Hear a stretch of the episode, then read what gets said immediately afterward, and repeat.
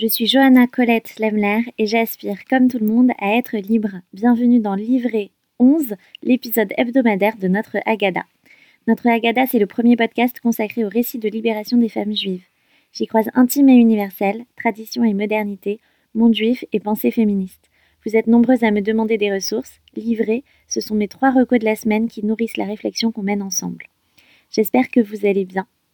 Alors, la semaine dernière, j'ai lu une interview d'une poétesse américaine sur le blog The Jewish Women Archive, les archives des femmes juives. C'est une association américaine dont la mission affichée est de, selon ma traduction, documenter les histoires de femmes juives, d'élever leur voix et de les inspirer pour être des agents du changement. Leurs différents médias, blogs, podcasts, cours sont une mine d'or de ressources et d'informations, exclusivement en anglais par contre. Et donc, je suis leur compte Instagram et j'ai été happée par le titre d'un recueil de poésie dont l'organisation a interviewé l'autrice Elisheva Fox. Le recueil s'intitule Spellbook for the Sabbath Queen, que je traduis par grimoire ou livre de sortilège pour la reine de Shabbat. Alors, je n'ai pas lu ce recueil, mais l'interview est en elle-même intéressante et éclairante à plusieurs égards. D'abord, sur les procédures d'écriture de l'autrice qui mêlent poésie et mystique juive.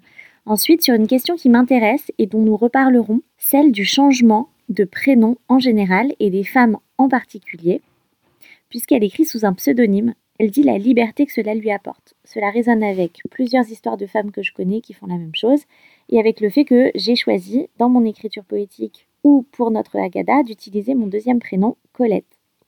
Elle parle aussi de son projet actuel qui est une réécriture féministe du chant Raïl, ce chant qui loue la femme vertueuse et dont nous avons notamment parlé avec Myriam Ackerman-Sommer à l'épisode 3. Je continue avec un épisode de podcast. J'ai déjà parlé de la poudre ici et vraiment je n'ai pas le temps de tous les écouter, mais le dernier épisode, je l'ai écouté jeudi dernier et il est super. Lorraine Bastide y interviewe Lénaïque Bredou, gender editor, c'est-à-dire responsable éditorial concernant les questions de genre chez Mediapart. Elle est aussi co-chef de rédaction et directrice d'un ouvrage collectif MeToo, le combat continue. Toute l'interview est intéressante, mais je garde en tête trois éléments. Le premier, c'est que Lénaïque raconte sa perception de l'évolution du mouvement féministe, des collectifs assez confidentiels de sa jeunesse jusqu'à MeToo. Le deuxième, c'est que Mediapart a pris à bras le corps la question MeToo en opérant de vraies enquêtes journalistiques. On le savait, mais avoir l'historique de ces décisions internes au journal est hyper intéressant.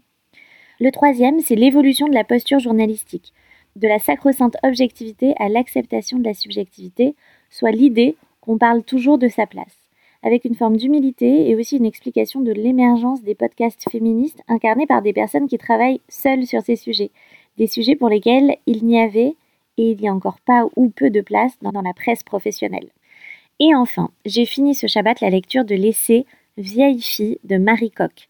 L'autrice prend puis tord le cou à cette dénomination qui fait des femmes célibataires sur le tard des personnages aigris, seuls et qui n'ont plus qu'à mourir entourés de leurs chats. En choisissant cet angle, Marie Coq aborde tous les sujets que draine cette idée de la vieille fille. Celle de la prépondérance du couple qui tourne à l'obsession dans nos sociétés, celle de faire famille, celle de la transmission, celle de la sexualité, celle de la création, celle de la misogynie, de la mort. Elle le fait avec brio en 200 pages, avec une rigueur qui n'épargne rien ni personne, même pas elle, dans son entreprise de déconstruction. Et à travers son récit, comme un essai et une enquête, elle performe que l'intime est politique. Et ça aussi, au détour d'une phrase, elle le questionne. Elle offre ainsi un véritable female gaze et une alternative démystifiée au couple hétérosexuel pour lequel nous recevons tant d'injonctions. Voilà, livré c'est fini. Hâte que vous me partagiez vos avis et vos lectures.